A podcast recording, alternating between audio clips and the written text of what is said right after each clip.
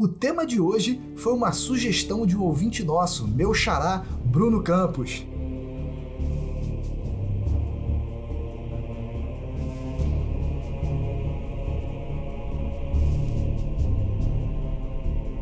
O rei caminha pelos corredores do imponente palácio, atraindo olhares com sua postura majestosa e roupas deslumbrantes. O prisioneiro, com a máscara de ferro, definha há anos em sua cela solitária, condenado não só à prisão, mas também ao esquecimento. Quem foi o homem da máscara de ferro? Eu sou o Felipe Sampaio. E eu sou o Bruno Campos. Bem-vindos ao Resenha Épica!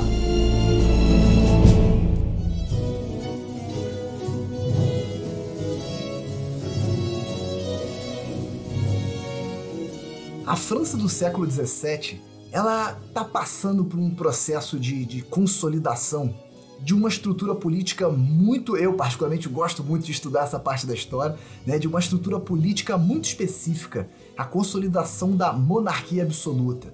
Né? Então aquela figura do rei, aquele monarca que tá com todo o poder na mão dele, ninguém dá pitaco, ele é o cara, ele é o manda-chuva, e vai ter um rei, justamente nessa época, que vai ser muito famoso por isso, que é chamado de Luís XIV.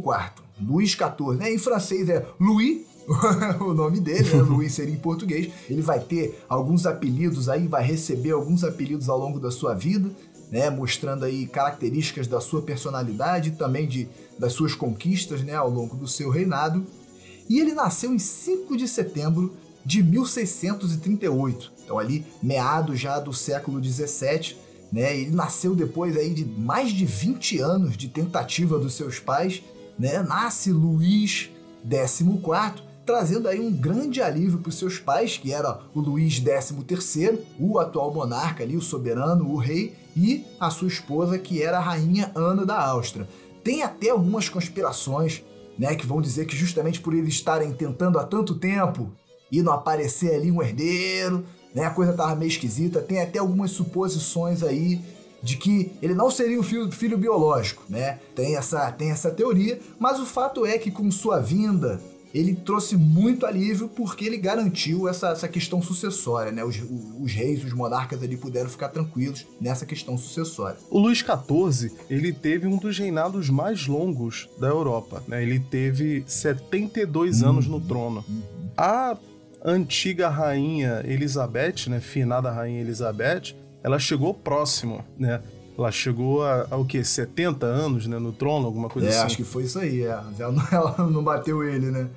não era uma competição tão justa, né? Porque, como a gente vai ver, o Luís XIV, ele começou bem cedo, né? É, realmente, uma coisa que facilitou ele bater esse recorde, ele ter esse recorde no nome dele, foi que o pai dele morreu quando ele tinha 5 anos, né? Quando o Luís XIV tinha 5 anos.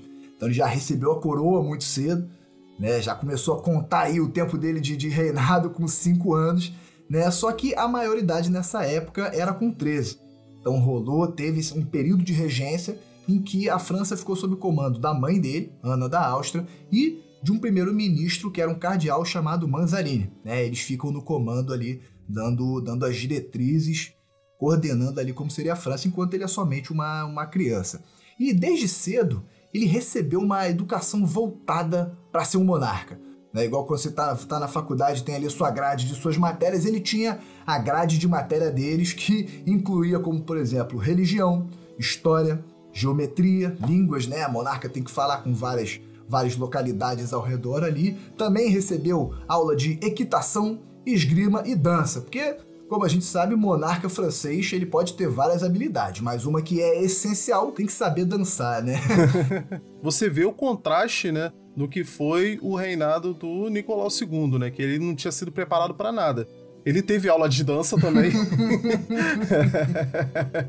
Mas, é, pô, o cara tinha 20 anos e não tinha começado uma preparação para ser czar, né? Aí quando o pai dele morreu, foi aquela desgraça. Se vocês não ouviram ainda, escutem nosso último episódio sobre o fim da dinastia Romanov, que tá bem legal. Aparentemente, o dançar não é muito importante para ser um bom governante, porque eles dois sabiam dançar, né? Mas realmente tem esse contraste, né? Enquanto um foi meio que negligenciado ali e talvez fruto disso tenha tido um mau governo, o Luís XIV recebeu uma educação muito forte desde cedo para realmente ser o monarca, né? E um dos resultados disso, né, quando ele for ficar mais velho, é que ele vai ter a alcunha de Rei Sol. O Rei Sol, esse nome aí super esse apelido, né? Esse apelido super imponente que mostra que, na verdade, tudo girava ao redor dele. É, supostamente foi um apelido que ele mesmo se deu, né? Olha aí. Dizer que ele mesmo falou isso, que ele ele era o Sol, né? E toda a França eram os outros astros que giravam ao redor dele só um pouquinho convencido, né?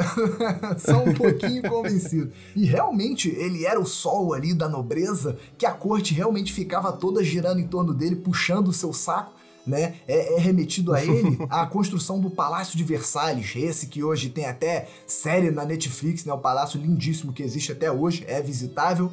É, é, então lá se concentrava toda a corte para ficar bajulando o rei, bajulando aí o Luís XIV. Mas por que que isso era interessante? Por que, que era interessante para o resto da França que o poder tivesse centralizado no rei? Então, foram vários motivos. A gente aqui está falando de um período após a Idade Média, né? A gente não está mais naquele sistema feudal, né? Aqui já está uhum. mudando já. Aí já vai estar tá entrando é, o mercantilismo, né? A exploração de colônias e o poder centralizador ele começa a vigorar na Europa. E por que, que isso é interessante para todo mundo? Primeiro, a nobreza ela estava muito enfraquecida, principalmente pelas revoltas que estavam tendo, tanto as guerras civis quanto as revoltas é, relacionadas à religião, principalmente a reforma protestante, né, que gerou muitos conflitos, enfraqueceu muito a igreja, também enfraqueceu a nobreza, entendeu? Então esses nobres aí que tinham grandes terras com vários servos, né, esse sistema feudal, ele estava em decadência. Uhum. E o, esses nobres, eles não conseguiam mais controlar é, essas áreas e esses servos como antes. E também tinha vários outros fatores, mas era principalmente isso. Eles não conseguiam nem proteger mais as divisas, né? Porque a gente sabe que essa questão da nobreza no, no, no feudalismo, ela era principalmente para proteger território, né? por exemplo, a França era toda do rei, o rei repartia, uhum. né, em várias pequenas áreas e dava essas áreas para os nobres para que eles cuidassem delas, eles protegessem essas áreas, né? E toda a economia girava em torno desses servos, né, esses camponeses que trabalhavam nessas áreas aí e pagavam tributo tanto ao rei quanto a esses nobres senhores, né? Isso aqui acabou, isso está acabando, isso aqui está em decadência eles não conseguem mais proteger essas áreas, eles não conseguem mais controlar seus, seus camponeses, né, seus servos. Então, os nobres, eles acham até que vale a pena dar esse poder pro rei de volta, né? Uhum. Que esse poder que era descentralizado, ele passa a ser centralizado na mão do rei e o rei começa a controlar todas essa, essas áreas. E o nobre ele fica num, numa posição muito mais cômoda. Por mais que ele não tenha mais aquele poder sobre o camponês, mas na verdade ele é um, uma pessoa que é cercada de privilégios que ele garantiu na, já no nascimento dele Sim. e sem as obrigações que ele tinha antes. Uhum. entendeu? Então é, é, cria-se um, um, bando de bom vivants, entendeu? Esses são os caras que vão viver dentro de Versalhes, como você falou, babando o ovo do, do rei. A gente vai ver nessa época aí, por exemplo, que os nobres eles vão exercer até funções de serviçais. Vai ter um nobre que vai ser responsável por pentear o bigode dele. vai ter um nobre que vai ser. Não, não é piada, é sério. Vai ter um nobre que é passar responsável... Passar creminho, passar o pentezinho, é, um, um vai, vai passar um, vai ter um, vai ter um nobre só para segurar um espelho na frente do, do rei para ele se ver enquanto o outro tá penteando a peruca dele, porque ele usava peruca. Uhum. Ah, é. ele, usa, ele tinha. Dizem que ele tinha uma coleção de milhares de perucas, né? Mas enfim, tinha nobre até responsável por ficar ali do lado do rei enquanto ele tava cagando, cara. Literalmente, desculpa a palavra. Mas a verdade é essa, entendeu? É, eu tava lendo aqui na, na pesquisa que essas funções de pentear a peruca dele, de passar os cremes, de pentear o bigode, é, eles, não, é, eles não cessavam essas obrigações nem quando ele precisava ir ao banheiro. Às vezes ele acordava com vontade de ir no banheiro de manhã ali, eles iam fazer essas obrigações mesmo ele estando sentado no vaso. Então, que ele era um dos poucos que tinha um vaso, né, hum. em Versalhes. Então, a nobreza, ela estava assim confortável com essa posição de, de poder centralizado do rei. E, mas existiam outras classes também, né? A burguesia, que é uma classe que vai se formar nessa época, né, no fim da, da Idade Média, ela também estava confortável com isso, sabe por quê? Porque esse pessoal que acumulou riquezas, né, que eles não vêm de linhagem nobre, mas que eles conseguiram acumular riqueza, principalmente tá é, comércio, pessoas é. vindo, do, vindo do comércio. Uhum. Então, para eles, também é, é interessante ter um rei com poder centralizado, porque os padrões de comércios passam a ser uniformes. Uhum. Então, o que vale aqui no sul da França é, a mercadoria que vale X aqui no sul da França vai valer X lá no norte, entendeu? Vai valer X na capital. Fora que a moeda passa a ser constante, entendeu? Porque na Idade Média também tinha muita desvalorização e valorização de moeda, mudava-se né? a moeda. É, exatamente. Entendeu? É. Oscilava demais. Às vezes era até produtos agora não, agora... comerciais mesmo, né? Não era aquela figura realmente da moeda igual a gente tem hoje, né? Às vezes era até Exatamente, um tinha ali. muito escambo. É. É, tinha uhum. muito escambo na Idade Média. Aqui não, aqui isso acabou. Uhum. Entendeu? A gente tem uma economia muito mais...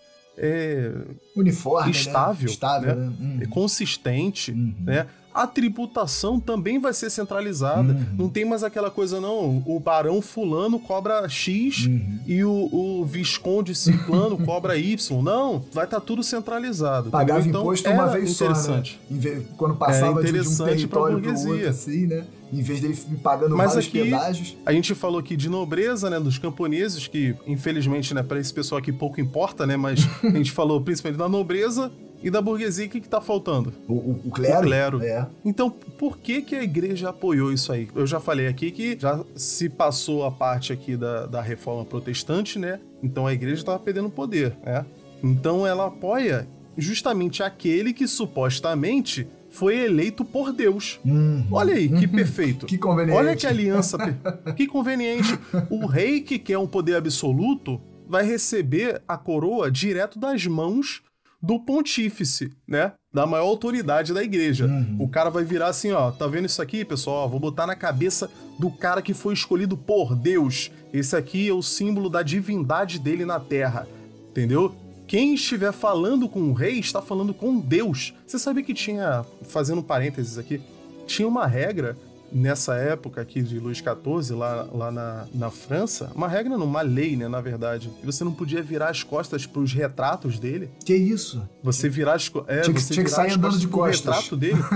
é. você virar de costa deliberadamente para o retrato dele, você tá virando de costas para ele uhum. e, consequentemente, para Deus. Nossa. Olha só que, que, que absurdo. Né? Megalomaníaco Então a igreja, a igreja tava, porra, muito contente em reafirmar né, esse poder do rei como alguém selecionado por Deus, né? Então, a seleção divina que conseguia garantir esse poder centralizado do rei. Não, realmente, não só era conveniente essa situação do clero, que você vai ver que tem justamente uma contrapartida. Os religiosos vão fazer parte direto da corte de Luís XIV, né? Como a gente citou aqui já, o cardeal Manzarin, que era o primeiro-ministro durante esse período de, de regência, né? Que ele é um cara muito importante aí para todo esse contexto da centralização política, né? Até na ficção, ele é retratado como uma pessoa ruim, né? Eu não vou entrar no mérito aqui da, da minha opinião sobre esse cardeal específico, mas na ficção que a gente vai citar aqui dos Três Mosqueteiros, vai falar mais para frente, ele era tratado quase como um vilão da história. Mas na vida real ele tem até algumas conquistas, algumas, é, alguns méritos tidos como pacificador. Chegou até a impedir um confronto direto entre tropas espanholas e francesas numa localidade na chamada Casale Monteferrato, mas enfim, só para mostrar que ah, é, esse contraste que a gente sempre fala, né, da realidade com, com a ficção. Mas ele também foi muito importante nesse contexto de centralização através de suas decisões políticas enquanto estava na regência ali, ele tem grande responsabilidade nessa centralização de poder, nessa questão monárquica absoluta na mão do rei Luís XIV.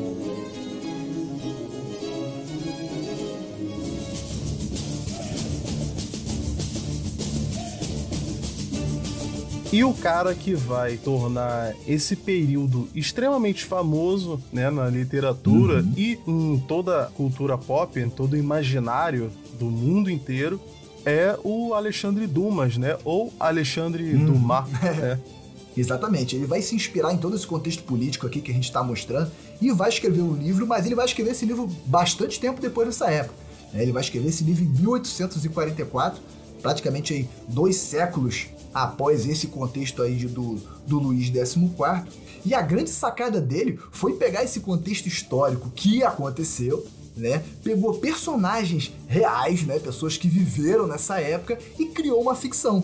Isso acabou ficando muito legal para quem já leu a trilogia dos Três Mosqueteiros, ou até tem um monte de filme aí também, assistiu um dos filmes, viu que ficou muito legal. E eu vou puxar aqui, vou rasgar uma seda para esse autor, tá? O Alexandre Dumas. Porque muito antes de Tolkien, muito antes de toda hum, a ficção que a gente Tô sentindo um cheiro dia, de polêmica cheiro já. Cheiro de polêmica. Cara, pra mim, o Alexandre Dumas, ele foi o primeiro cara que escreveu uma campanha de RPG. Porque pra mim, é. Cara, você, não, não sei se você já parou pra observar dessa forma. Mas a história dos Três Mosqueteiros, ela acontece exatamente igual uma campanha de RPG. Você tem um cara chamado D'Artagnan. Ele parte de sua terra natal, né, em busca de um objetivo. Ali, ó, main quest, objetivo principal, ele quer chegar em Paris. É, né? Calma, fala devagar que eu tô anotando aqui. então ele quer chegar em Paris com o objetivo específico de fazer parte dos mosqueteiros, né? A guarda real do rei. Era essa, esse corpo da guarda que fazia a segurança pessoal do rei da França, tá? E nesse meio tempo, ele conhece três caras que se chamam Atos, Portos e Aramis, que são já três amigos conhecidos, que são que já fazem parte dessa guarda do rei. Então veja bem, você tem um personagem principal com uma quest E ele conhece. O arco do herói aí, assim, é, iniciando. E ele conhece três caras. Mano, isso é a pare dele, tá percebendo? É. E aí, no meio dessa trama, né, eles têm ali um grupo rival que eles combatem, que tem toda uma treta. Eles recebem uma missão da rainha. Eles têm que resgatar lá um, um colar de diamantes que não tá na França. Tá lá na Inglaterra, olha aí. Olha o caminho do herói. O caminho, Caramba, o caminho, o caminho físico que ele tem que percorrer, né? E aí eles vão. Essa é a main quest. Essa é a main quest, exatamente. No meio do caminho eles vão ajudando outras pessoas, né? O Atos, o Portos e o Aramis têm ali os seus problemas particulares e cada um, e mais importante. Os backgrounds, né? Tem uns probleminhas de tem background. Tem uns probleminhas de background. e veja bem, cada um deles tem uma, um, um traço de personalidade muito marcante de uma party de RPG. Um deles é o melhor espadachim, né? É aquele cara, o, realmente o combatente. Um deles é um, é, um, é um cara muito devoto, né? Meio que a figura do hum. clérigo aí. E você tem o outro que, que é o mais fortão, é meio que. É, é, é revoltadão. É, seria o bárbaro? Seria o bárbaro, né? Ou o tanker ali, né? De uma forma. E aí eles vão lá, recuperam esse diamante, esse colar de diamantes, que era um, seria um item, olha aí, recuperação de itens Olha aí. Não era uma masmorra, mas era uma recuperação de itens. Então eles recuperam esse colar, que seria um, um item, uma joia usada para incriminar a rainha da França num escândalo absurdo, não sei o quê. E eles conseguem é, é, reaver esse item e levar de volta pra, pra rainha. Cara, então assim, me desculpa, Tolkien é um dos meus autores favoritos, amo, mas eu tenho que, que, que citar aqui que Alexandre Dumas ele criou algo muito próximo do que a gente tem do RPG moderno. Sendo bem sincero, cara, eu consegui enxergar dessa forma. Cara, bem, bem legal isso aí, eu não tinha parado para pensar nisso ainda. Mas assim, a gente já sabia que o Tolkien não tinha feito, né, a primeira aventura aí que pode ser, pode ser um paralelo aí de uma aventura de RPG, porque já a gente já teve antes o Robert Howard, a gente falou isso lá no episódio sobre RPG, eu acho que é o nosso segundo episódio, uhum. né? É, a gente ainda tava meio engessado, ainda tava meio. O som ainda tava meio ruim, mas acho que vale a pena vocês. Não, com certeza vocês vale a pena. Lá. Um excelente episódio, muito conteúdo é, bacana lá. É, mas, assim, se a gente não for falar só da fantasia é, tradicional, né? Fantasia medieval tradicional, teve o H.P. Lovecraft também, né, que deu origem aí ao Call of Cthulhu, né, que é já um RPG de terror e tal. Mas o Achando Mal, lógico, é bem mais antigo que todos eles, né, e é muito legal saber disso.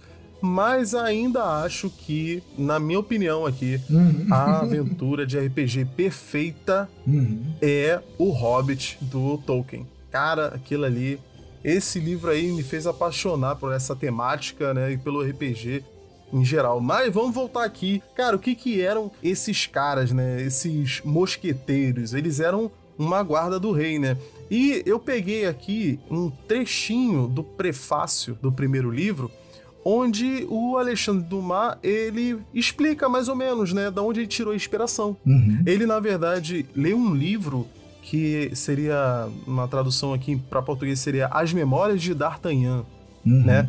E ele fala que lá ele teve contato com essas figuras que elas de fato existiram, né? É uma inspiração bem leve, assim, que ele tem. A, a aventura em si não aconteceu, né? Mas ele pega nomes de pessoas que realmente foram mosqueteiros ali, né?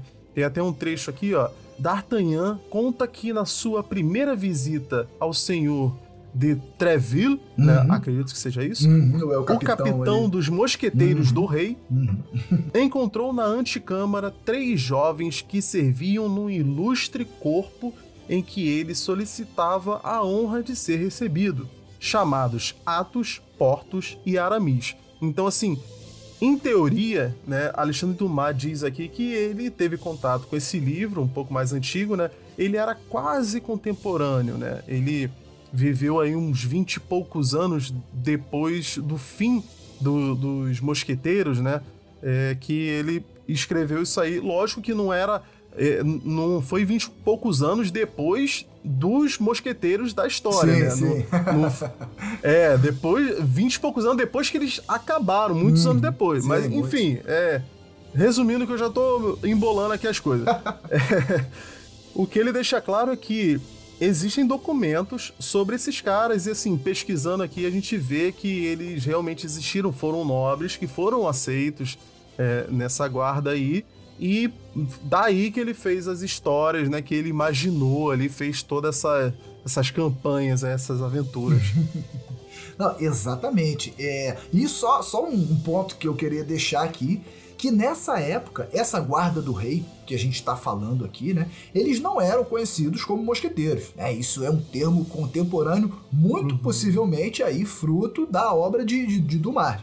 Né? Só que esses mosqueteiros, a gente vai usar o termo mosqueteiros aqui, né, para fazer esse link paralelo com essa história, com essa trilogia. Mas eles eram chamados muito provavelmente de guarda real, guarda do rei, guarda de elite do rei da França. Vocês escolhem aí como vocês querem, mas a gente vai chamar de mosqueteiros, né? Eles existiam já aproximadamente desde 1600, num reinado anterior, no reinado do Henrique IV, né, que foi um rei da França. E como a gente falou anteriormente, né, daquela perda de influência dos nobres que a gente está falando ali, eles perdem é, é, o poder de ter exércitos, né, perdem o poder de, de, de uhum. defender suas fronteiras. Então, nesse momento, o rei ele precisa do quê? Do exército na mão dele. Né? Já que os nobres não têm exército, o rei precisa de um exército e, mais particularmente, mais especificamente, de uma guarda dele. Né? Essa guarda era, era, era composta mais ou menos ali por 100 militares, 100 mosqueteiros. Né? Eram 100, eram 100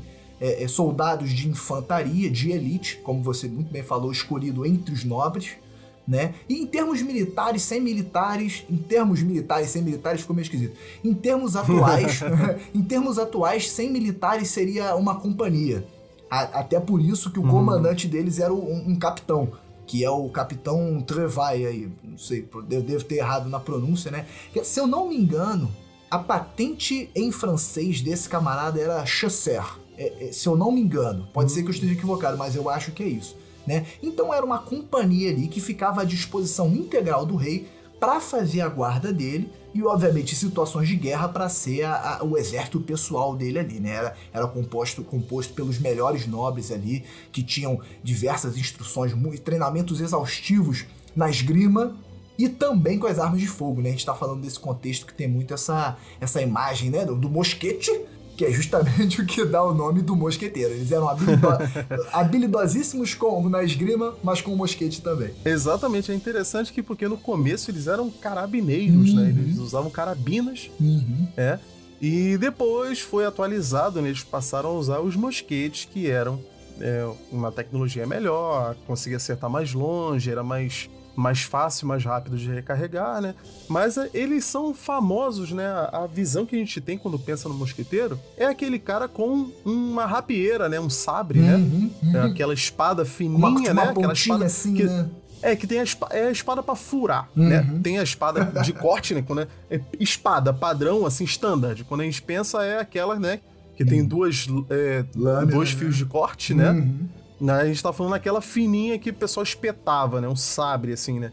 E basicamente isso, a gente quase não vê eles atirando, né? Mas na verdade eles eram mosqueteiros por causa disso. Eles, eles eram atiradores, né? E a roupa deles era aquele manto azul, né? Sim, a gente sempre sim, vê sim. eles retratados assim, né? Um manto azul com uma cruz branca no meio, um chapéu enorme preto com uma pluma que não tem nada a ver, né? Você olha assim, cara, né? Tem não tem como. Com soldado, Esse cara não né? se vestia assim. É, mas era exatamente assim que eles se vestiam, cara.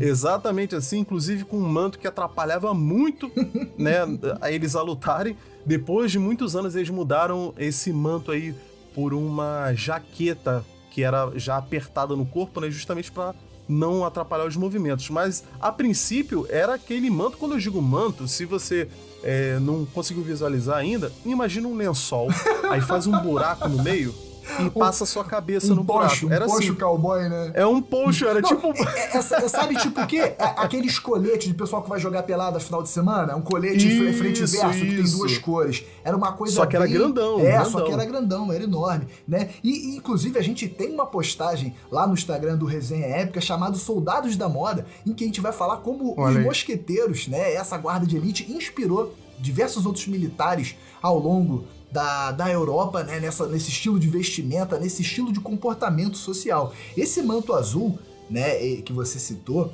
eles foram representados em diversos filmes aí dos Três Mosqueteiros e realmente ele, eles são reais, né? Eles usavam esse, esse, esse manto horroroso que tirava toda a, a, a, elegância do cara ali. E normalmente esse manto ele tinha um símbolo ali, era uma cruz, né, com uma flor de lis sobre um sol. Né? Isso aí fazia Isso. uma ligação. O Sol de... foi incorporado no, no reinado do Luís XIV. Olha Antes aí. não tinha. Exatamente. Entendeu?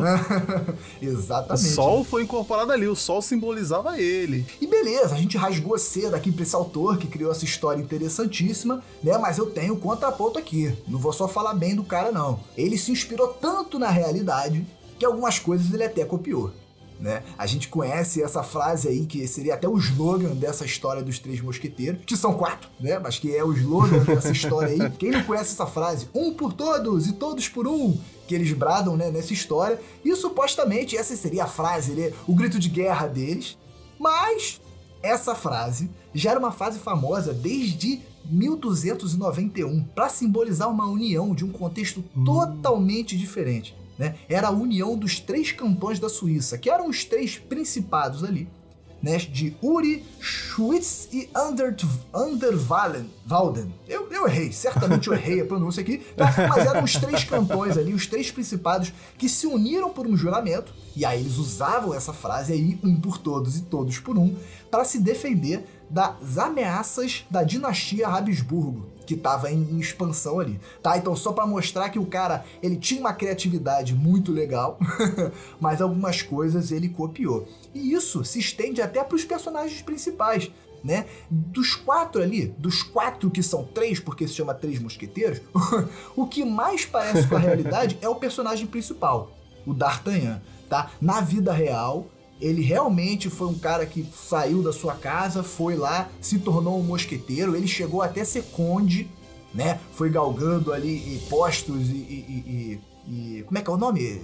O conde, marquês e barão é, uma, é um título, né? Um título de nobreza, ele foi nobreza. galgando isso aí, um título de nobreza, né? Ele foi galgando isso aí. Então, dentro, comparando a ficção com a realidade, a história de D'Artagnan é a mais próxima assim. Os outros né? Você pode observar, se você pegar especificamente aí é, as evidências históricas que tem de cada um, que já falo que não são tantas, tá? O pessoal trabalha ali com os registros de, de, dessa guarda real da época, que não era muito, né? Tem tipo certidão de óbito né? de, de, de um deles que morreu cedo, né? Mostrando aí que talvez não fosse tão bom esgrimista, né? O cara morreu com 28 anos, foi o Atos. Olha né? Armando Suleg de Atos Que de pecado, hein? Que, que pecado, hein? Ele teria Destruindo morrido... a, a, a hum, lenda aí É, me cara. perdoe, mas é... aqui no Resenha é porque a gente tem um compromisso com a verdade. Então esse cara teria morrido, de acordo com o, o, a certidão de óbito dele, com 28 anos. E adivinha como? Durante hum. um duelo. Então, talvez ele não fosse tão bom esgrimista assim, né? E aí o outro tem o Portos também, ele é retratado como um excelente esgrimista e não tem nenhum registro histórico que realmente comprove isso, né? É, talvez ele fosse apenas um, um, mediano. Tem o outro lá que eu falei que é o Devoto, né? Que é o, o Aramis. O Aramis. É, no livro e nos filmes ele é retratado como um cara devoto. Isso realmente é verdade. O Henri de Aramis, que seria o nome completo ali, o nome real dele, ele era um abade laico de uma família protestante, tá? Então tem esse paralelo hum. aí com a realidade, mas ele especificamente teria, ele entrou, ingressou nos mosqueteiros, fez aí suas aventuras e saiu dos mosqueteiros para se casar e fazer quatro filhos, né? Então teve uma vida aí um pouco mais é, é, é, próspera que o outro ali que resolveu duelar com os outros e morreu cedo. Então, resumindo, só o D'Artagnan foi representado de maneira bem próxima à realidade. Os outros três a gente pode definir em apagado, filhinho de papai e o crente, tá? É isso aí. Que desculpa, isso, desculpa cara? aí quem. Essa é a pare do D'Artagnan da vida real. Eu vou fazer justiça aqui. Uhum. Você tá jogando areia aí no trabalho do Dumar entendeu? Tá falando aí que, pô, mentiu pra caramba, pegou isso dali, pegou isso daqui, Só que não é bem assim. Dos caras. não, eu quero fazer justiça aqui, uhum. entendeu? Assim como o presidente, o antigo presidente aí, Jacques Chirac, eu acho que é isso, né? É, já deu para perceber que a gente não fala francês, é, mas em 2002... Como nenhuma outra língua que a gente se propõe a tentar falar aqui, né? em 2002, ele exumou o corpo de Alexandre Dumas e para poder refazer o velório dele, por quê? Alexandre Dumas não foi enterrado anteriormente no Panteão de Paris, que é onde estão várias personalidades francesas, né, filósofos e escritores de, de grande porte, como o Dumas foi, ele não foi enterrado lá. E esse ex-presidente ele quis é, reparar essa injustiça, né? Ele, inclusive, nessa cerimônia, ele botou quatro homens para carregarem o caixão dele, né? Simbolizando os quatro, os quatro mosqueteiros. Né, mosqueteiros. ali. Que são três. Os quatro. é, os quatro usando a indumentária ali, né? Do, dos mosqueteiros. É, e ele no discurso, ele fez um discurso emocionado, né? Até peguei um trechinho aqui. É, Contigo nós fomos D'Artagnan, Monte Cristo ou Balsamo cavalgamos pelas estradas da França, percorrendo campos de batalha e visitando palácios e castelos. Contigo, nós sonhamos. Então, ele fez essa homenagem aí ao Alexandre Dumas, né? E após a cerimônia, numa entrevista para uma revista, ele disse que ele queria tentar reparar é, esse ato de racismo que ocorreu com Dumas, por quê? Alexandre Dumas, ele era negro, né? Uhum. Se você vê as fotos, assim, ele provavelmente era um negro de, de pele clara, mas você vê até o cabelo dele não é liso, né? Como os é, europeus, principalmente naquela época, eram, né? Ele tem alguns traços aí que indicam uma ancestralidade é, africana, né? Vamos dizer assim. E por isso ele não tinha sido enterrado junto com os outros. Então, é, houve um, um branqueamento, né, hum. dessa personalidade, né, ao longo do tempo, assim como aconteceu aqui no Brasil com Machado de Assis, por exemplo. É verdade, sim. Né, eles certeza. branquearam uhum. ele, né, não se falava que ele era negro, uhum. né, mas ao mesmo tempo ele também ele sofreu esse, é, esse afastamento ali dos outros é, grandes nomes da literatura ali no, no seu velório. Então esse ex-presidente tentou reparar aí, né? Foi uma, uma forma de pedir desculpas, para esse grande autor, né, que é conhecido no mundo todo. As obras dele foram traduzidas para mais de 100 idiomas, né, uhum. né? E inspiraram mais de 200 filmes durante a história. Né? Você vê se você procurar mosqueteiros aí, a gente que foi pesquisar para fazer o episódio, cara, é muita coisa, é não muita tem como coisa. ver tudo, impossível, uhum. impossível, é uhum. é muito filme. realmente, esse autor aqui, falei brincando aqui, tentando diminuir os personagens dele, mas ele realmente. Ah, tá. Agora, agora tá tentando voltar atrás, né? É, ele foi um autor pesou, incrível, cara. Né? Cara, eu gosto muito dos Mosqueteiros. Poxa, eu fiz aqui todo um paralelo com a quest de RPG. Eu falei que o cara tava à frente do tempo dele. Eu só citei que alguns dos personagens né? Ele só se ah. aproveitou do nome. Criticou, mas, é, criticou. É... mas nessa trilogia que ele escreveu, começando ali com Os Três Mosqueteiros, o segundo livro foi 20 anos depois, né? O, é o nome do livro mesmo, 20 anos depois. E o terceiro livro, que é O Visconde de Bragolone. Nesse livro, ele vai trazer um personagem também baseado na, na vida real, baseado na realidade, que dá o nome ao nosso episódio aqui, que é o Homem da Máscara de Ferro. Também um personagem incrível aí nessa ficção dele.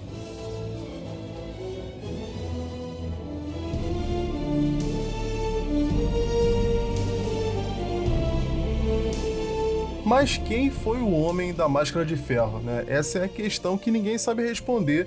É, se você procurar, aqui na pesquisa que eu tava, a gente estava até comentando antes de começar a gravar, né? Eu achei um pouco mais de 40 candidatos, né? Eu, eu tava lá? Eu tava lá?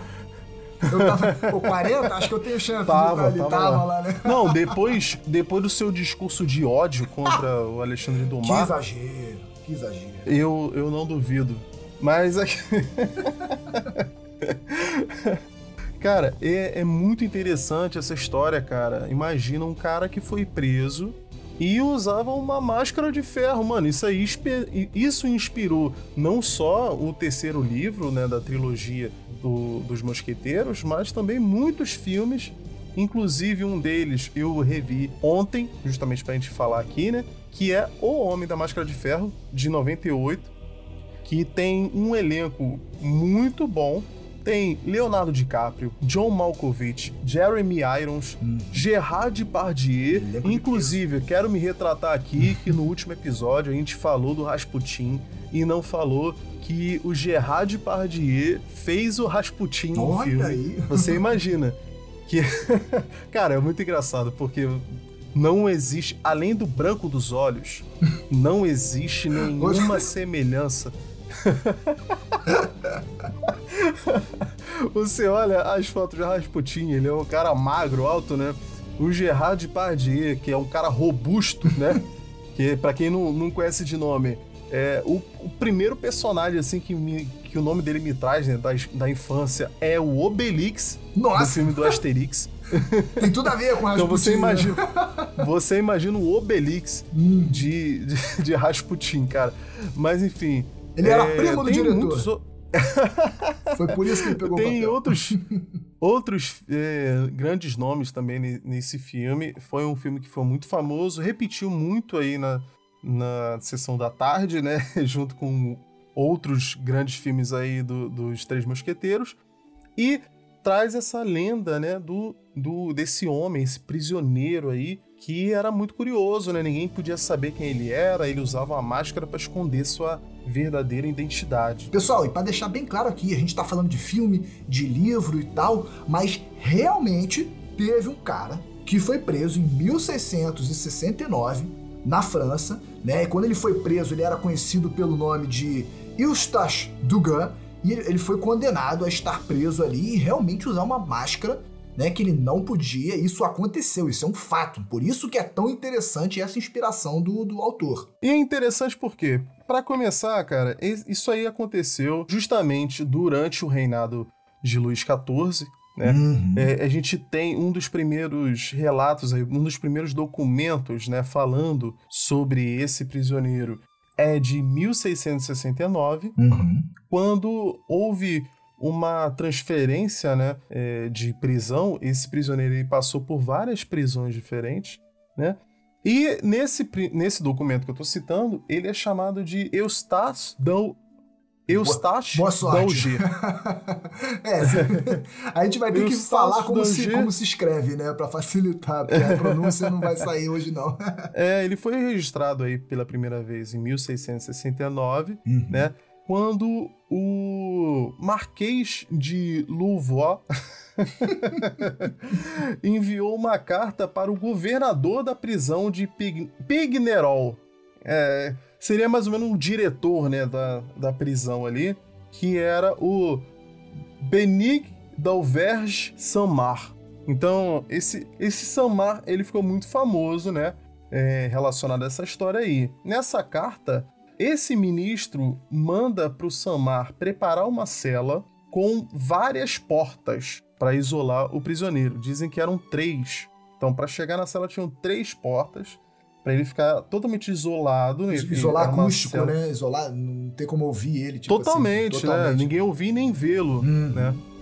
Eles dizem até que tinha várias grades também na janela, entendeu? Era uma cela só para ele, né? E logo depois que chegou essa, essa carta, né? O prisioneiro chegou justamente, supostamente, usando uma máscara de ferro para que não fosse reconhecido.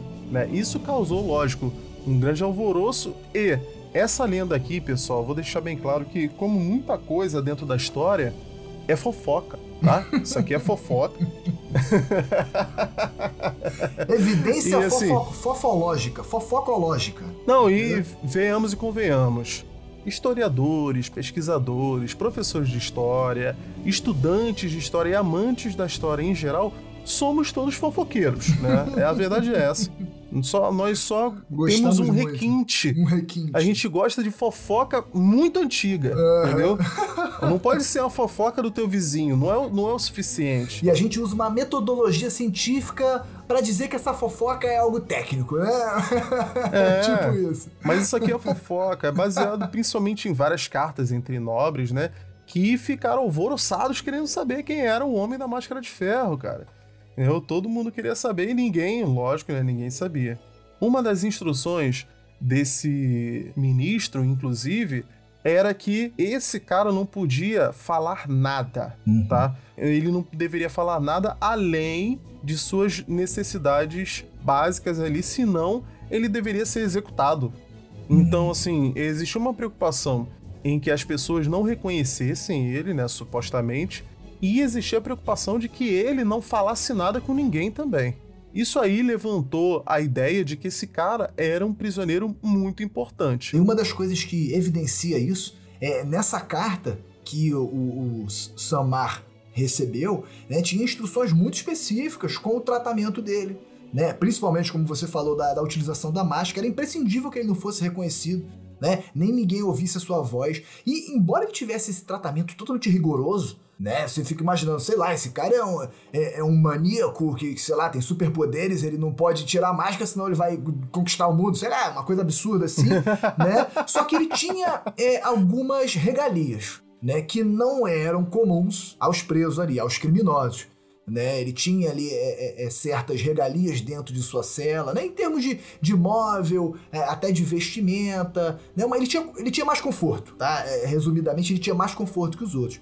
E, inclusive, essa, essa primeira prisão, não, talvez não primeira, mas essa prisão que ele foi transferido, a Pignerol, Pignerol, né, ela era uma prisão específica, porque ela não era para criminosos comuns. Isso por si só já é uma informação importante, né? Era para uma espécie ali de preso político da época, né? Uma pessoa que, sei lá, passou alguma vergonha nacional, expôs alguém da alta corte, né? Falou uma fofoca, falou alguma fofoca aí que queimou a galera, entendeu? Por exemplo, nessa prisão, mais ou menos nessa mesma época, foi preso um administrador de finanças, né, chamado Nicolas Fouquet, né, e que seria um cara que teria desviado dinheiro do Tesouro Nacional. Então, tipo assim, não era, ele não era um ladrão, batedor de carteira, né? Então era uma prisão, quase que prisão política, né? Isso já mostra, a gente, pra gente que tá tentando desvendar aqui o mistério de quem é esse cara, ele não era um ladrão comum. Isso aí, isso aí é um fato, né? E um paralelo que eu queria trazer aqui, eu, eu acho que como todos os ouvintes já perceberam, hoje eu estou extremamente nerd, né? Esse, esse, esse estereótipo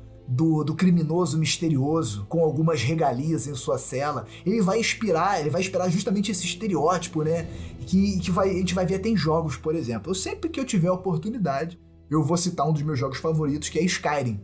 Nesse jogo, quando você visita a cidade de Riften, aqui me perdoe os ouvintes que não são tão nerds quanto eu e quanto Felipe Sampaio, tá? Por trazer esse paralelo. Mas nesse jogo você vai visitar uma cidade chamada Riften, e quando você vai na cadeia, né? Cada, cada cidade desse jogo tem uma cadeia em que você pode interagir com os personagens que estão presos ali, ou os guardas, né? Que podem te dar alguma missão ali, uma quest e tal. Você observa, assim que você entra na cadeia dessa cidade Riften, você observa que tem uma cela que é toda mobiliada um tapete, né? Uma cama mais bonita. Enquanto a outra cela tem uma, uma, um negócio de palha jogado no chão assim pro cara deitar, nessa cela tem uma cama, tem uma estante com livros, uma garrafa de vinho e tem um cara que ele tá encarcerado, obviamente está ali dentro, mas também com aquelas roupas mais finas de nobre. Você identifica que o cara, ele é um nobre, né? E quando você vai falar com ele, é, ele te dá uma quest, obviamente, né? Um jogo de nerd, é um jogo de RPG. e você, e ele é, se eu não me engano, ele é até de alguma família rica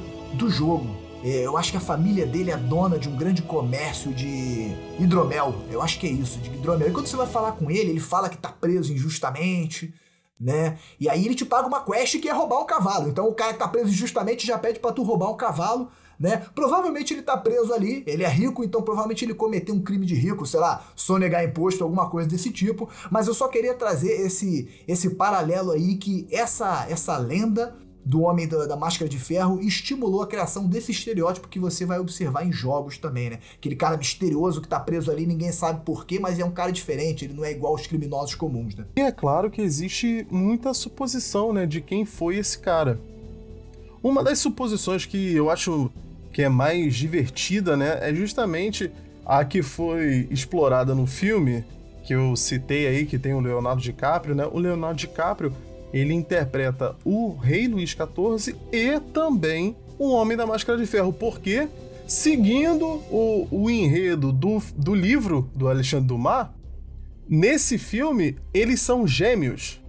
O, o Rei Luís XIV, na verdade, tem um irmão gêmeo, né? Que no filme também é, é, na verdade, um bastardo. Ele não é filho do rei Luís XIII. Olha aí, já faz algum sentido, faz algum porque sentido a gente viu. que a gente trouxe essa ideia aí logo do início. É, que ó, pô, 23 anos para ter um filho, cara, do nada parece uma criança, olha aí, esquisito, esquisito. Hum. No filme, cara, acontece isso, ele eles têm gêmeos e o mais novo, ele é separado porque eles não queriam que tivesse uma disputa, né? Uhum. É, pelo, pelo trono. Aí ele é separado e ele é criado por camponeses. Ele nunca fica sabendo que ele é o rei, né? Uhum. Que ele é filho do rei, né? Aliás. Sim, sim, sim. E o Luís XIV cresce e vira um monarca, é, um déspota, né? Um cara super é, arrogante e presunçoso o Rei e Sol, que o povo é, afinal tudo é, faz o é no filme especificamente ele é um péssimo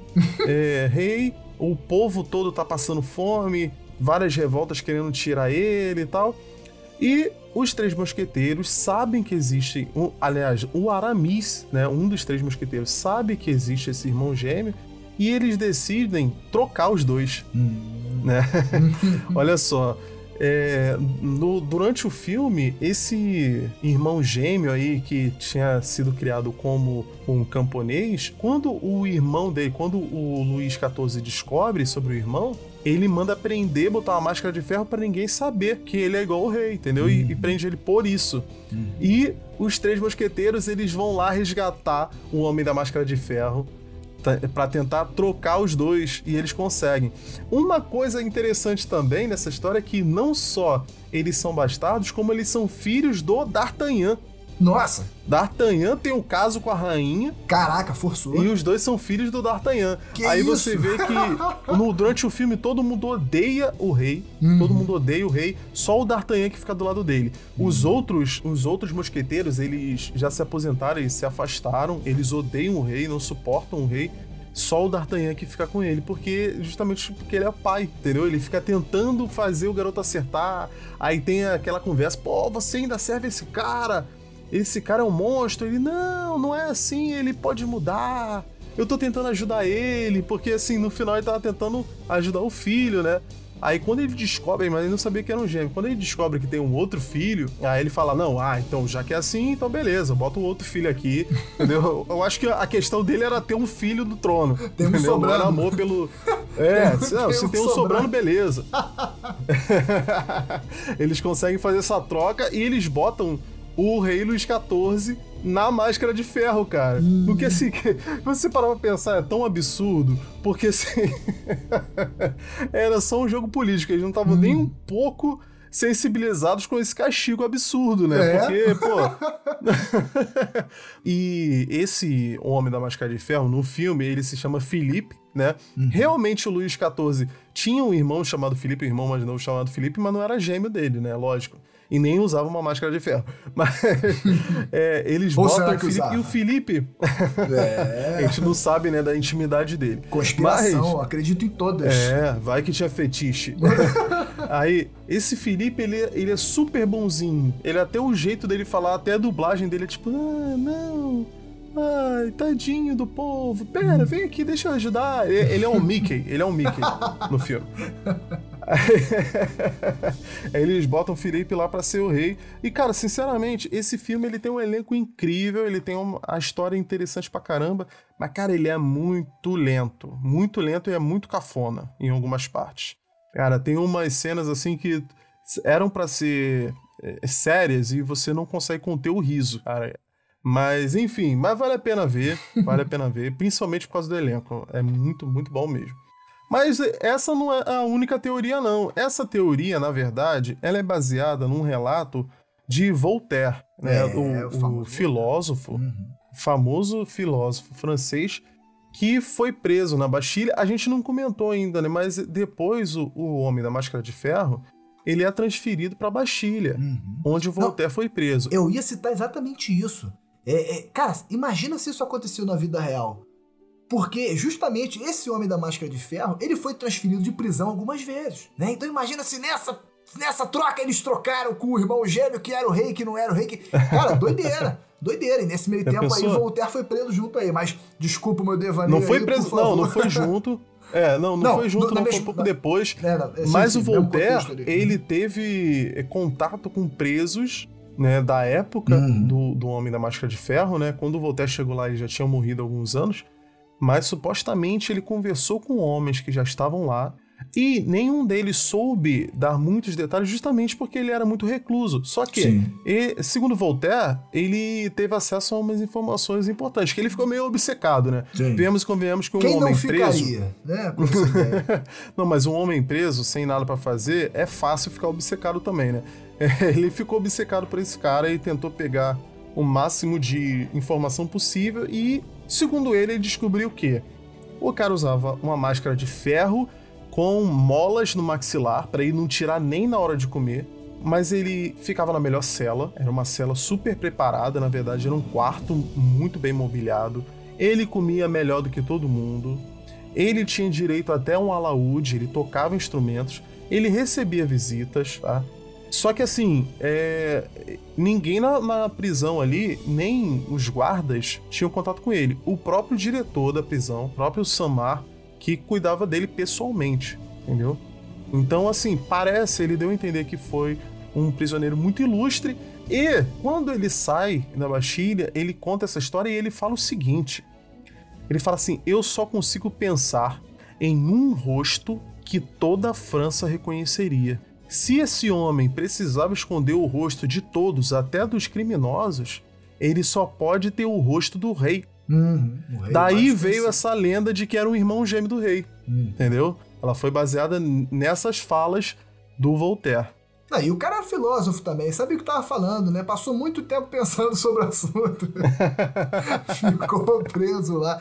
Não, e realmente, você falou aí que o Samar, que era o, o chefe ali, ele era o único que tinha, assim, um contato direto, né? Não direto, mas ele era o único que se dirigia ao encarcerado ali, o homem da máscara de ferro, que eles eram transferidos juntos, né? né? Nisso que a gente está falando de sair de uma prisão e ir para outra, eles eram transferidos juntos.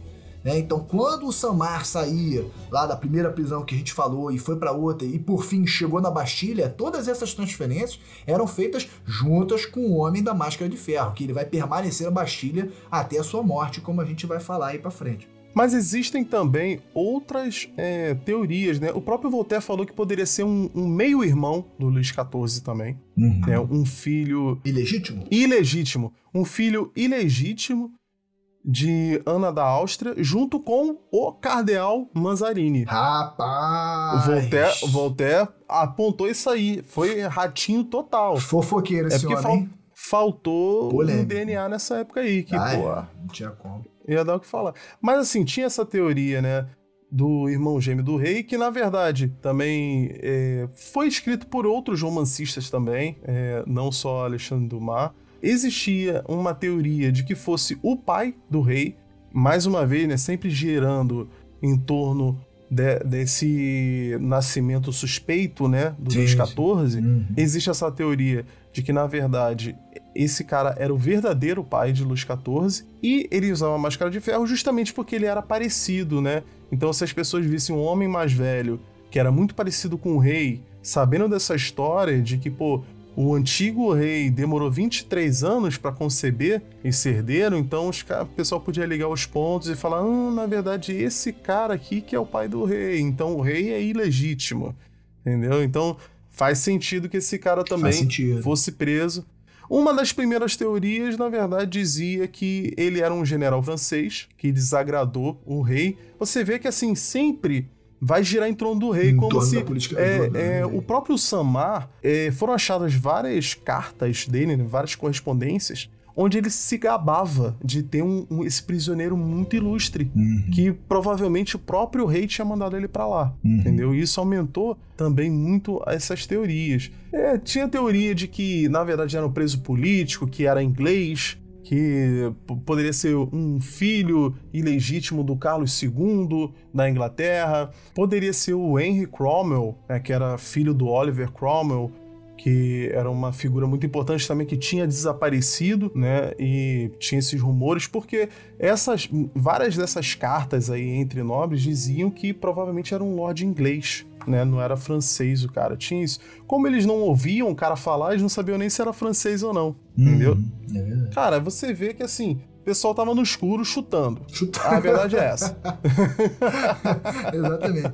Um, um cara que atualmente não, não se gaba assim, mas ele escreveu um livro em que ele afirma, né, quem é, ele afirma a identidade do, do Homem da Máscara de Ferro, é no livro The Search for the Man in the Iron Mask, a Historical Detective Story. Olha aí, pronto, pode botar aquele som de palmas batendo. E em português, A Busca pelo Homem da Máscara de Ferro, uma história de detetive. Então, o autor desse livro, ele vai revelar que realmente o, o nome dessa pessoa é aquele que a gente já citou, o Eustache Dugas, né? Esse era realmente o nome do cara, e que ele seria um assistente do cardeal Manzarini, esse aí que a gente já citou também, né? Então teria sido alguma coisa política ali, desvio de dinheiro, esses, esses crimes aí de, de, de político, sonegação, É, existe essa teoria, né?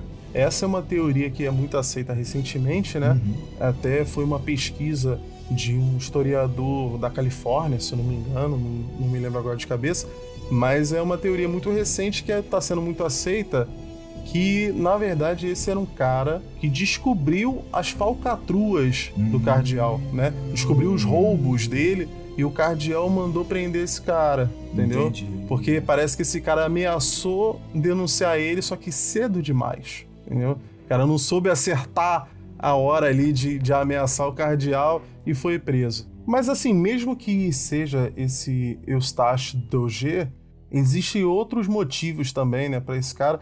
Dizem que esse era um cara que estava envolvido em muitas polêmicas que estavam acontecendo nessa época aí, né? Hum. Principalmente o caso dos venenos, né? Onde muitas pessoas foram condenadas aí, mais de 30 pessoas foram condenadas à morte por conspirações aí, né? É, co- como o nome já diz, né? Utilizando venenos aí. Sugestivo, nome nada original, né?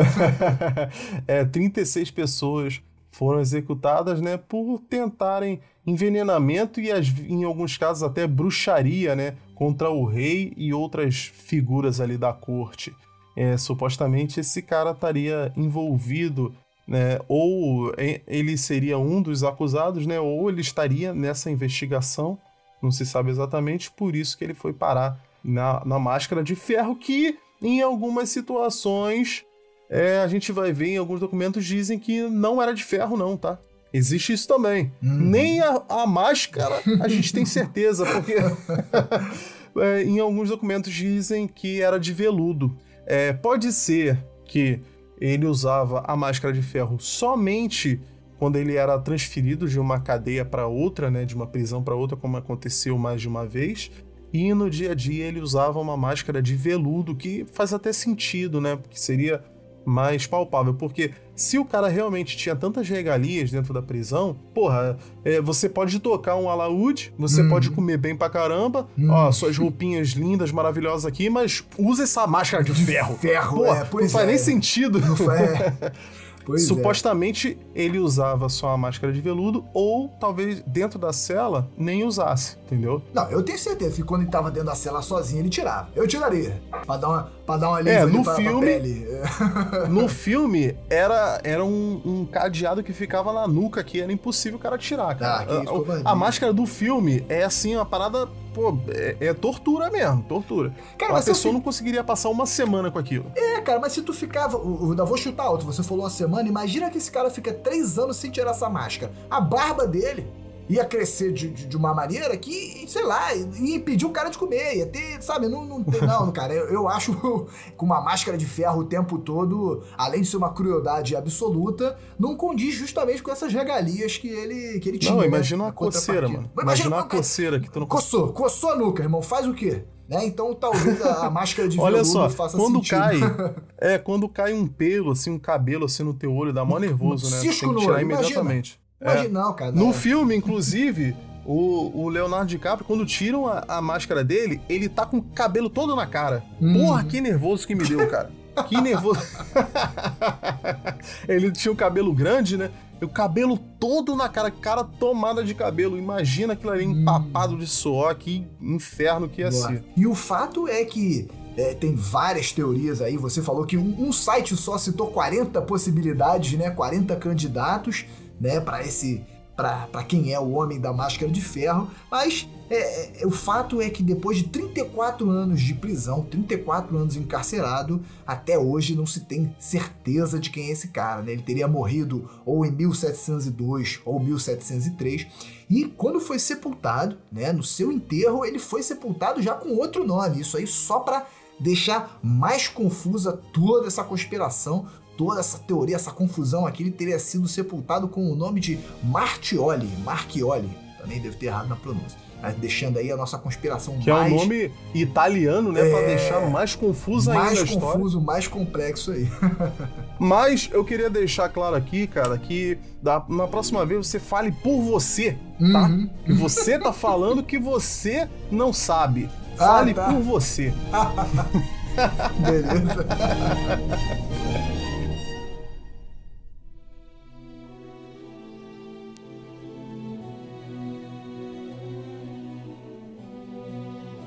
Mas então, agora, meu amigo Bruno Campos, já que você não sabe, né? Então vou te perguntar quem você acha, né? O que, que você acha aí? Quem foi o homem da máscara de ferro?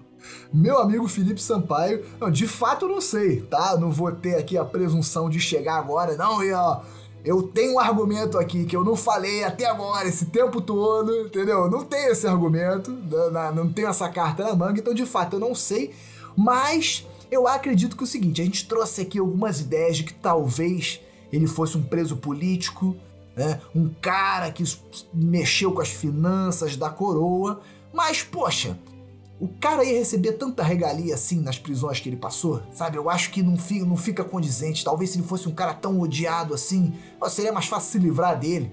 Nesse contexto aí, pô, você tinha um déspota, você tinha um rei que tinha um poder absoluto, manda matar, né? Seria uma solução mais simples ali, né? De, de se livrar daquele cara. Então isso mostra que sim, possivelmente ele era uma figura importante, né? Talvez tivesse um traço direto de, de, de sanguinidade com o próprio rei, né? Talvez fosse um parente, né? Eu gosto muito, né? Adoro conspiração, acredito em todas, gosto muito dessa ideia de um irmão. Não necessariamente gêmeo. Eu acho que o irmão gêmeo seria algo muito difícil de você esconder a vida toda, como é a proposta do, do filme aí, né? Com o mesmo nome, O Homem da Máscara de Ferro. Né? Porque no nascimento você já teriam diversas pessoas presentes que iam saber daquilo ali, com o tempo essa informação uhum. ia vazar.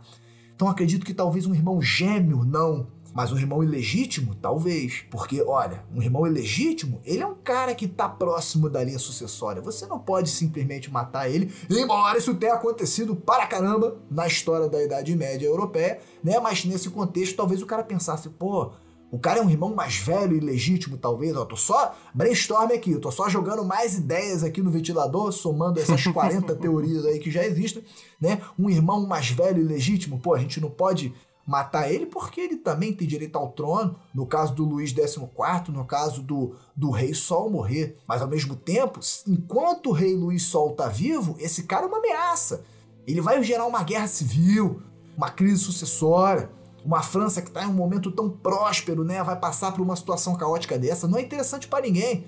Para nenhuma das classes que a gente citou aqui, não é interessante para ninguém. Então mantém esse cara escondidinho lá, né? Só que como a gente viu, é, é, é, o Luís 14 viveu bastante, não morreu cedo, ficou bastante tempo no poder aí, batendo recorde de anos no reinado. E esse prisioneiro, esse homem da máscara de ferro, depois de 34 anos na prisão, ele vai morrer e ninguém sabe quem que é. Eu não sei, já deixei bem claro, mas eu é, acredito fale que por se... você. É, mas fale eu acredito que seja algo, algo, algo como isso. Um irmão, um primo, sei lá, alguém que tem direito ou que está diretamente ligado à linha sucessória do reino, né, da, do reinado, da coroa da França no século XIX. É isso, é isso que eu acredito aí. chutou, chutou, não disse nada. chutou, chutou e não disse nada. Eu acho que talvez, não sei, alguém importante. Ah. Não disse nada, não disse ah. nada. Então vai lá. Olha só, eu vou te falar que eu sei quem foi. sei quem foi ah. o Homem da Máscara de Ferro. Claro que não, tô aqui brincando, né? Mas Cara, olha só, vamos lá. Tem, tem alguns até que a gente esqueceu de falar. Um, um que não é um candidato muito forte, mas que faz algum sentido, seria até um próprio filho ilegítimo do Luís XIV, hum. que ele. É, Supõe-se que ele assumiu uma homossexualidade, né? E isso irritou profundamente Luís XIV. Uhum. Por isso que ele foi mandado para lá. Esse cara foi dado como morto, né?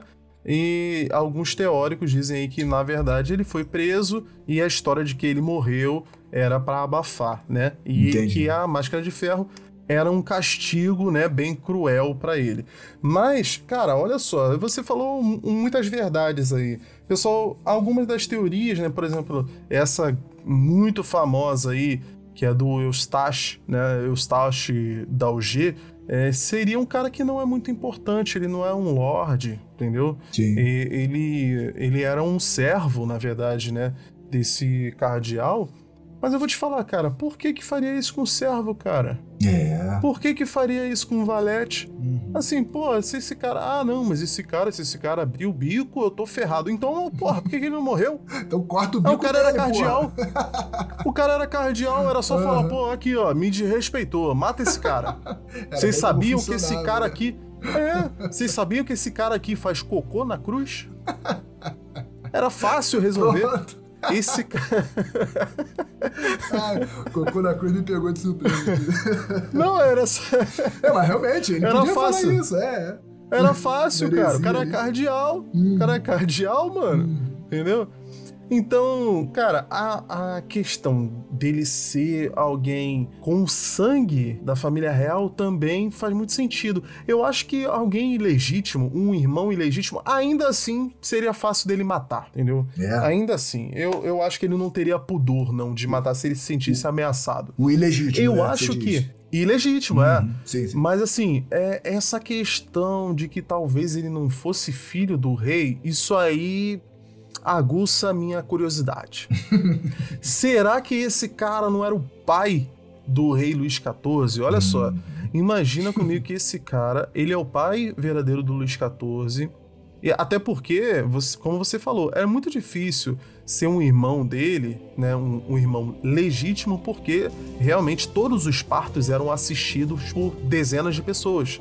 Na corte, é, o, o, rei ele era acompanhado por dezenas de nobres o tempo inteiro. Ele acordava cercado de nobres, não é figura de linguagem, tô sendo literal, uhum. tá? Os nobres acordavam mais cedo para assistir o rei acordar. Então, eles, eles assistiam ele acordar, botavam ele para dormir, entendeu?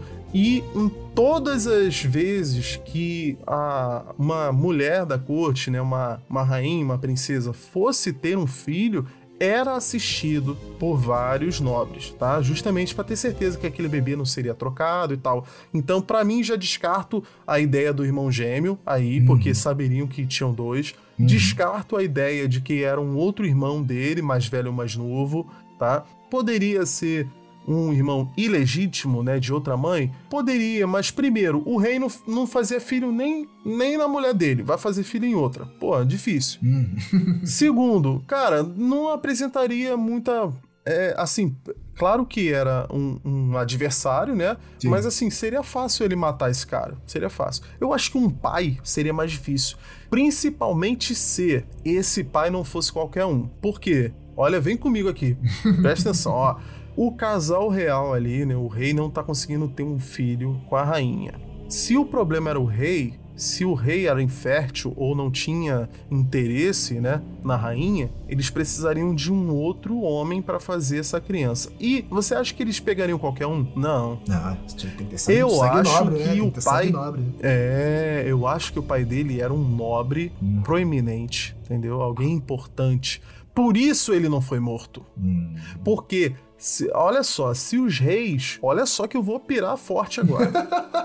se os reis, como a gente disse, eram escolhidos por Deus, se esse cara tivesse dentro da linha sucessória, se esse cara tivesse sangue tão nobre assim, a ponto de, de concorrer até a, a ao trono ali, né, tá na linha sucessória, esse cara também não poderia ser morto, Sim. né? Então imagina que esse cara era alguém da linha sucessória ali, de, de repente um irmão do rei, de repente, né, um parente muito próximo, ou um nobre, alguém de, um, de uma linha sucessória de um outro país da Europa ali, que fez essa criança e quando o Luís XIV ficou sabendo disso, ele ficou revoltado, mandou prender esse cara. Provavelmente é um cara que foi dado como morto em alguma batalha. Olha só. Olha só a conspiração que eu tô criando aqui, meu irmão. Tu vai ter que escrever se não um livro, isso, se não foi isso, eu não quero saber o que que foi. Não quero saber.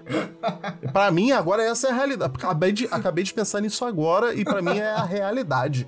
Esse cara é um grande nobre que foi dado como morto em batalha quando o rei Luís XIV descobriu que ele era seu pai, mandou prendê-lo e botou uma máscara de ferro nele. Ele se sentiu é, impedido de matar esse homem que era o seu próprio pai, entendeu? E que tinha uma linhagem tão nobre, mas ninguém poderia ver a semelhança que eles tinham. Por isso esse homem passou o resto dos seus dias escondendo o rosto.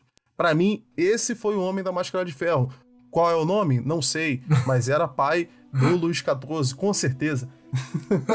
Com certeza. Só informação aqui, cara. Só informação. Pura, pura informação.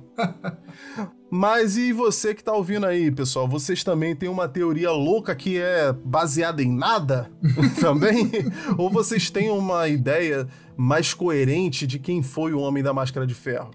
Fala pra gente qual é a sua teoria. Campos, conta pra eles aí como é que eles podem falar com a gente. Pessoal, a gente quer muito saber a opinião de vocês, a ideia de vocês, por mais absurda. Por, se for mais absurda que a do Felipe Sampaio, melhor ainda. Pô, a gente quer muito saber o que, que vocês acham. Entra lá no Instagram, arroba resenha épica. Pode mandar direct, não tem problema nenhum. A gente quer muito esse contato com vocês, né? Pode ser também, comenta lá na postagem do episódio, que a gente faz toda terça-feira, o lançamento dos episódios. Comenta lá o que vocês acham. Né? Responde as enquetes também pra gente ter um feedback aí do que, que vocês estão achando. Tem um monte de postagem ao longo da semana também sobre várias curiosidades, muito importante, muito legal que vocês curtam e comentem lá. Se vocês estiverem ouvindo o nosso podcast pelo Spotify, não esqueçam de seguir o feed das 5 estrelas, que isso é muito importante para nossa divulgação. Se estiverem ouvindo em outro agregador, como o Deezer, por exemplo, não esquece de seguir e curtir. Hoje a gente queria mandar um abraço aqui pro pessoal que deu um feedback recentemente. Mandar um abraço pro Mauro Cleman, professor de história, que é o dono da página Mil Ideias Culturais. Mil ali, numeral 1000. Pô, segue lá a página dele também, tem muita coisa histórica, muita coisa interessante ele também. Cara, muito bacana. Nossa amiga Thaís, que também deixou sugestão de pauta, pode ter certeza que a gente vai colocar aqui no nosso cronograma. A gente não vai falar aqui qual é a pauta que você sugeriu, porque vai ser surpresa pros outros ouvintes, mas pode ter certeza. Continua mandando sugestão que a gente quer muito esse contato. Pessoal, por hoje a gente vai ficando por aqui e até a próxima. Valeu!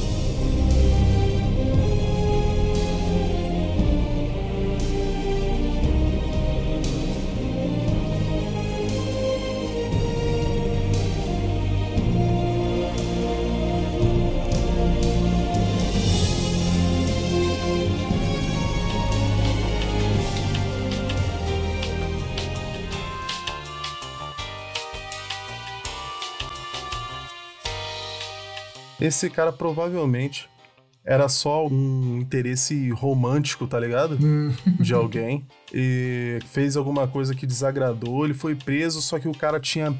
Né? Quem mandou prender tinha um pouco de pena de matar o cara, ou então de repente ele recebia visitas. Tem isso aí também. Provavelmente foi isso, cara. Será que ele é um cara muito bonito e causou ciúme no rei? Pô, o rei era o sol, né? também, né? Pô, tudo girava em torno dele. I- igual aquele negócio da Branca de Neve, espelho, espelho meu, será que existe alguém mais belo que eu? Aí o rei, pô, o rei Luís XIV, o rei Sol, que tudo girava em torno dele. A corte todo babando ovo, aí de repente aparece um cara que é mais bonito que ele. Pô, Aí não matou ele Não- por quê? Porque o cara ia ficar eternizado com aquela I- beleza. ia- ia ele um prendeu Marte. ele pra ele perder a beleza aos poucos. Olha aí. Caraca, eu gostei dessa, gostei dessa.